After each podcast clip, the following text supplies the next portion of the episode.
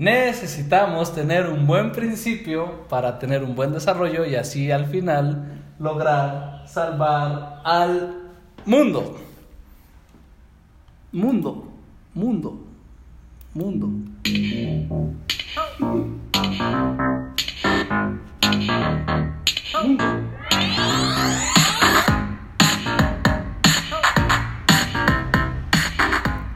¿Qué tal? Estamos aquí en otro episodio, el primer episodio grabado también en video de este podcast Montem. Si lo estás viendo en video, pues será muy evidente. Si no, pues te avisamos, también está en video para que lo busques. Te acabas de spoilerear. Sí, te acabas de dar cuenta, ándale, te acabas de dar cuenta de la capacidad de producción que Uf. tenemos. Sí. Profesional, del foro. Así es que si notas más fallas hoy es por eso.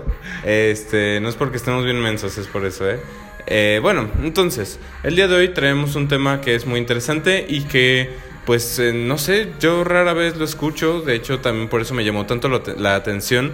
Eh, salió de una serie de comentarios en Facebook eh, que me aventé en una publicación y una amiga me comentó y me, me, ¿cómo decirlo? Le añadió como cosas muy interesantes a, a eso, ¿no? Este, y bueno, este tema es que, pues, que el error también es maestro, ¿no? Que gracias a Dios que me equivoqué. Justo es un tema que yo he estado leyendo un poco sobre un libro, por ahí lo tengo, que se llama Líbranos de la Perfección y que habla también de toda esta eh, problemática que genera el hecho de tener una expectativa específica y de querer que las cosas salgan siempre bien y de no aceptar que tenemos que somos seres limitados y de no aceptar que incluso el error puede ser incluso mejor que haber acertado, que puede dejarte muchísimo más el hecho de equivocarte que el hecho de haber logrado o haber hecho las cosas como esperabas. Y también esto pues tiene un tema bastante, hay un planteamiento cristiano bastante chido, entonces pues ya será el que iremos viendo. Acá en esta publicación en donde empezó todo este rollo, eh, se estaba, estábamos hablando más sobre mm, este tema como de, de las relaciones amorosas y del haber frenzoneado y haber sido frenzoneado, ¿no? Que siempre eres, que si siempre eres tú el frenzoneado, va a ser así como, ay, la otra persona es mala y que no sé qué, no vas a tener como esa perspectiva. Pero si de pronto ya estás del otro lado, y lo sufres y dices, madre santa, es que no quiero lastimar a esta persona, es que, ay, es como todo esto difícil de cómo le hago, ya dices, ay, así se sentía también aquel, La aquella que, que me frenzoneó, ¿no? O ya la siguiente ya vas a saber poner límites, este, ya vas a saber diferenciar, no dar alas, etcétera, etcétera, ¿no? Entonces aquí decía mi amiga que, que, sí, te- que te da perspectiva el error, que te enseña mucho el error y que aquellos que nunca se han equivocado, que aquellos que nunca han vivido la perspectiva de ser el malo, por así decirlo, suelen ser los jueces más severos a la hora de cuando ven a alguien que se equivoca, ¿no? Entonces, sí, muchas veces el error pues pues educa y te enseña incluso la empatía. Creo que la empatía en gran medida es el haber sabi- el saber lo que duele, lo que está pas- por lo que está pasando el otro, ¿no? Y porque ya caí de alguna forma en eso. A lo mejor, por ejemplo, no sé, a alguien se le murió su pareja y a mí nunca se me ha muerto mi pareja, pero se me ha muerto alguien. Entonces, a partir de ese dolor alcanzo a dimensionar, transformar, pero si nunca se me ha muerto alguien, a lo mejor no tengo la menor idea de lo que se siente eso, ¿no? Entonces, este, sí, en- si ya tengo yo como esa experiencia, si ya vi algo como desde ese otro punto de vista de lo que yo consideraba como el malo, por ejemplo, ahí, ¿no? Que es, que es bien fácil juzgar así de que, ay, no, esta gente que se equivoca un montón, esta gente que hace así, esta gente que trabaja en esto, y de pronto, tómala, te toca trabajar en eso, ah, a ver, culero, a ver, ¿no? Entonces, este, creo que eso sí da mucha perspectiva, pues, para la empatía, para cuando te toque hacer otras cosas incluso, ¿no? Y que, o sea, justo este tema tiene que ver también con que no se piensa normalmente sobre el dolor del victimario, solo de la víctima, ¿no? Eh, se, eh, estamos muy acostumbrados tal vez a, a poner un bueno y un malo en las historias, un bueno y un malo en, en, en la... Pongamos un ejemplo, ¿no? Que, que traigo ahorita fresco de, de un caso reciente que estuve trabajando y era una pareja en la que en la pareja eh, uno de los dos había sido infiel y entonces pues obviamente la víctima podríamos decir es al que le fueron infiel no y estaba ahí pues muy dolido y todo este eh, asunto. Pero algo muy interesante es que también el común de las personas eh, tenemos cierta eh, carga moral, eh, una conciencia, una ética que nos recrimina cuando hacemos algo malo. Y entonces aquí era bien interesante, incluso, o sea, antes, durante y después de hacerlo, y luego cuando se descubre el asunto, ¿no? Es encima cargo no solo con mi culpa, sino con el sufrimiento del otro que ya se dio cuenta, y entonces es un tema bastante fuerte porque veía que también estaba sufriendo mucho la persona que cometió el mal, ¿no? Y que es algo que no se suele ver, siempre es como, ay, pobrecito este al que le hicieron, eh, y, y, ay, seguro se siente súper mal, pero no pensamos en, güey, también el otro trae una carga encima muy fuerte de culpa, de responsabilidad, de, de muchas cosas, a lo mejor de, de, estarse, de que se, se, decepcionó a sí mismo tal vez, ¿no? De que le está doliendo que su propio concepto se está cayendo, le está doliendo también la decepción que generó en los demás. O sea, hay muchas cosas que también pesan y que nadie, o sea, que es muy difícil que lo entiendas a menos de que ya hayas pasado por ahí.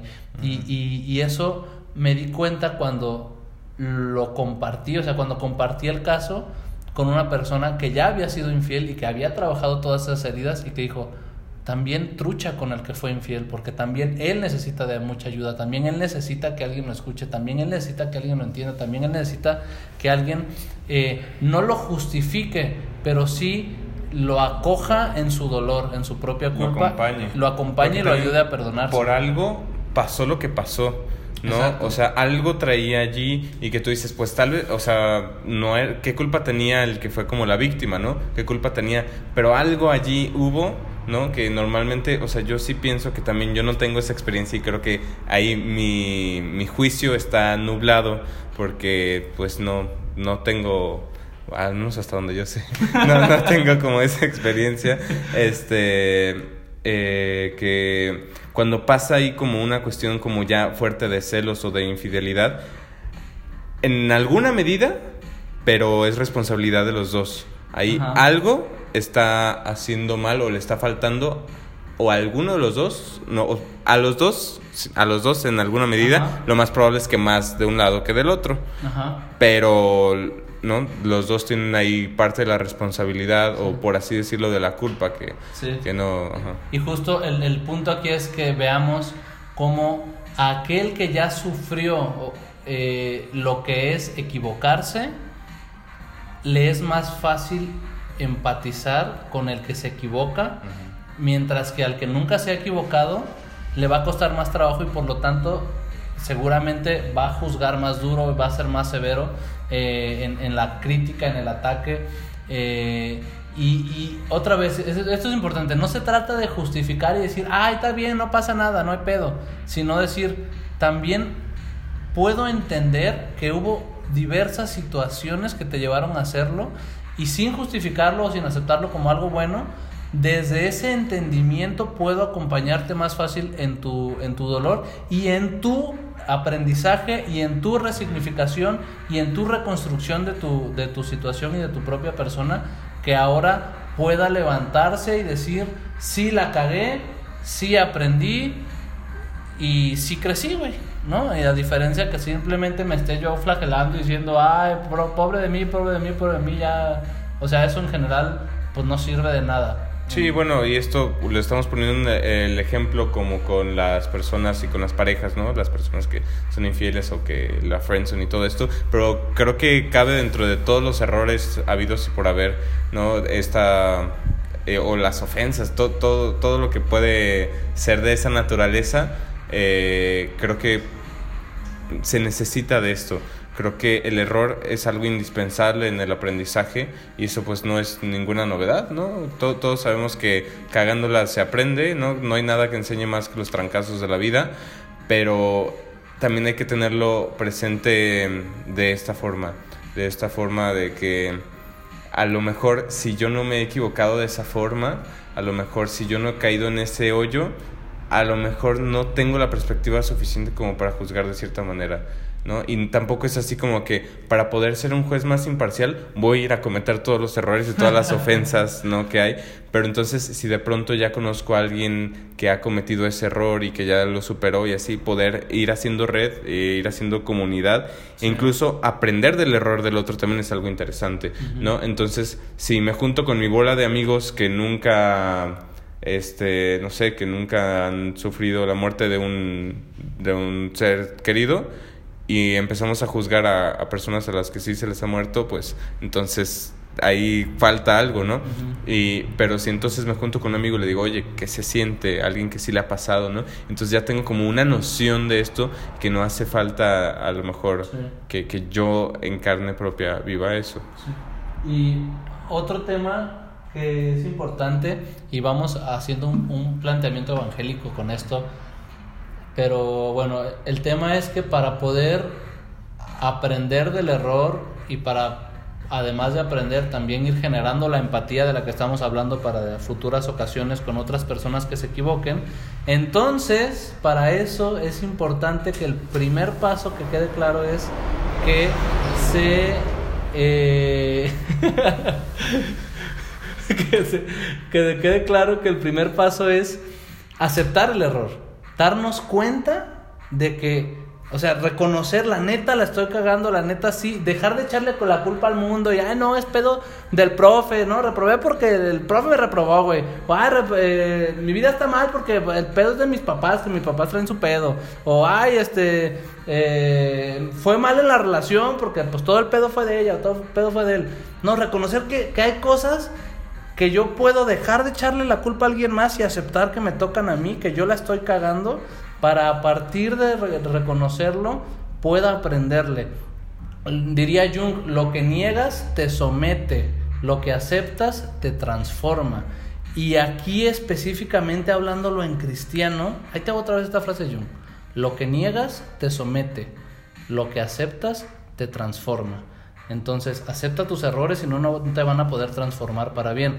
Y eh, decía, bueno, eh, conocemos la historia en Jesús de cuando Jesús perdona a la, a la mujer adúltera, ¿no? a, la, mujer que querían apedrear por andar, eh, no recuerdo si era prostituta o adúltera, bueno, el punto es, la mujer adúltera la iban a juzgar, Jesús dice, el que esté libre de pecado, que tire la primera piedra, como diciendo, ni que no supiera que también ustedes ahí andan, pero no lo están queriendo aceptar. Entonces, ahorita acepten que también ustedes traen algo eh, con que juzgarles y pues ya todos se van, pero aquí el punto importante, esencial y que muchas veces no se habla, es que Jesús le dice a la mujer, eh, después de que le dice, mujer, ¿dónde están los que te condenan? No, pues se fueron, yo tampoco te condeno.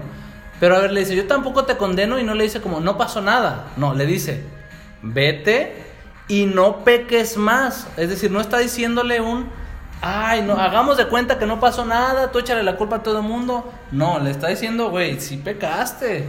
Por eso te estoy pidiendo que no peques más, porque tú y yo sabemos que pecaste y lo primero es reconocer ese pecado y que toda esta experiencia viene a raíz de ese pecado. Entonces, acepta que pecaste, arrepiéntete y cambia tu vida a partir de haber aceptado este error. Sí, porque no puedo aprender del error si no lo acepto, ¿no? Entonces creo que ahí es una de las partes más importantes, ¿no? O sea, eh, que, como este de qué hace falta para abrir una puerta pues que esté cerrada, ¿no? Entonces, ¿qué hace falta para, para aprender de un error? Pues haberlo cometido y aceptar de que, ah, pues ahí está el error, ¿no? Hay que, hay que aprender de él. Y pues también creo que esta es en parte como la invitación a a lo mejor no, no busques equivocarte, no busques pecar, pero estar dispuesto y estar atento a cada vez que peque o a cada vez que me equivoque, a cada vez que ofenda a alguien y entonces saber decir, ok, de esto puedo aprender para a lo mejor, a lo mejor no, ya no hacerlo porque estoy medio pendejo y soy muy débil, pero hacerlo cada vez menos o hacerlo cada vez menos peor, ¿no? Entonces, este, que, que, que vaya siendo, a lo mejor siempre voy a pecar, siempre me voy a equivocar, sí, pues soy humano pero cada vez lo voy a hacer menos pendejamente, cada vez la voy a regar menos, cada vez voy a afectar a menos personas, ¿no? Cada vez va a ser menos trascendente el error y más trascendente el aprendizaje. Y bueno, Toyo lo ponía una vez este, de esta manera, eh, que él decía, decía, ¿cómo puedes ponerte a juzgar a alguien nada más porque peca diferente que tú? ¿No? Y creo, creo que viene mucho de esto de que el que esté libre de pecado que lance la primera piedra, pero ahí pues lo pone con otras palabras y creo que también está interesante, ¿no? Así de, pues tú pecas, ¿no? Y esa otra persona peca diferente que tú, ¿quién eres tú para juzgarlo porque es diferente, ¿no? Si pecara igual que tú, que estaría bien. Entonces, este, creo que pues ahí da mucho a reflexionar y pues nuestra invitación es esa, que aproveches tus errores para sacarles algo bueno. Si ya, si ya hay algo malo allí, bueno, que ni modo, que salga algo bueno de eso malo. Exacto, entonces te tengo una buena noticia. Te estás equivocando, la estás cagando en algo. Afortunadamente hay algo en lo que la estás cagando. Felicidades, muy bien. Nada más acéptalo para que pueda ayudarte a crecer. Y esto va a ser toda la vida. Segunda noticia buena, no solamente la estás cagando, la vas a cagar toda tu vida, así que aprovechalo. Y pues, eh, ¿qué más? Ya, adiós. Este, si te gustó, pues qué chingón. Y si no, pues también. Y ya nos vamos porque vamos a comerciales. Así que, eh, pues, chao.